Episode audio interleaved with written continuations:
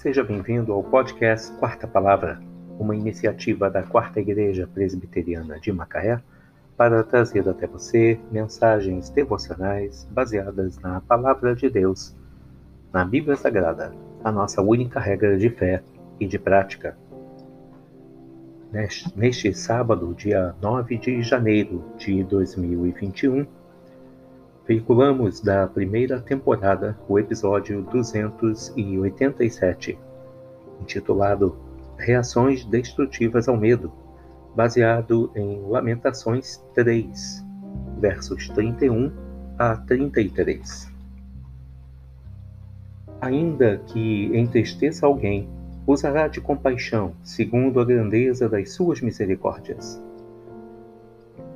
o medo invade a nossa vida muito sutilmente, sem pedir licença. À medida que a pessoa cede, ele vai tomando conta das suas emoções, reações e atitudes até dominá-la totalmente. A resposta ao medo pode ser destrutiva quando não permitimos que o Senhor participe da nossa aflição.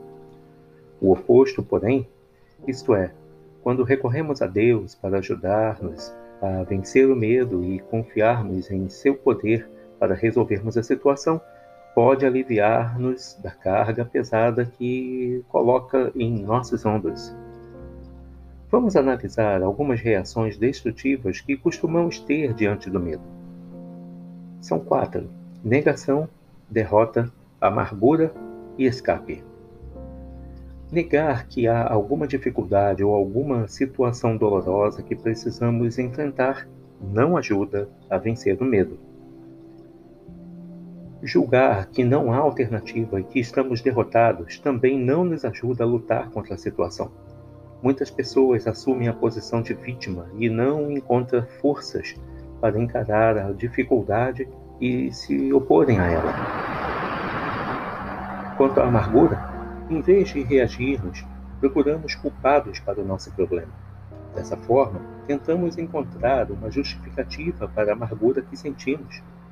Essa atitude retarda qualquer reação positiva da nossa parte. E, finalmente, o escape. Fugir também não resolve. Seja trabalhando demais ou apelando para as drogas, bebida e outras coisas Fugir não vai fazer o problema desaparecer. Pelo contrário, só dificultará a situação.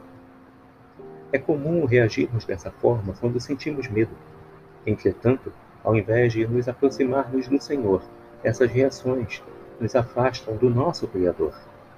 Nas horas difíceis, precisamos nos lembrar de Deus. Ele não é cruel com as suas criaturas. Nosso Deus é totalmente confiável. Ele já provou isso em nossa vida diversas vezes. Nossa parte é confiar cada circunstância adversa à sua sabedoria, à sua bondade e ao seu amor. Ainda que entristeça alguém, usará de compaixão segundo a grandeza das suas misericórdias. Reações destrutivas ao medo. Baseado em Lamentações 3, versos 31 a 33. Que Deus te abençoe.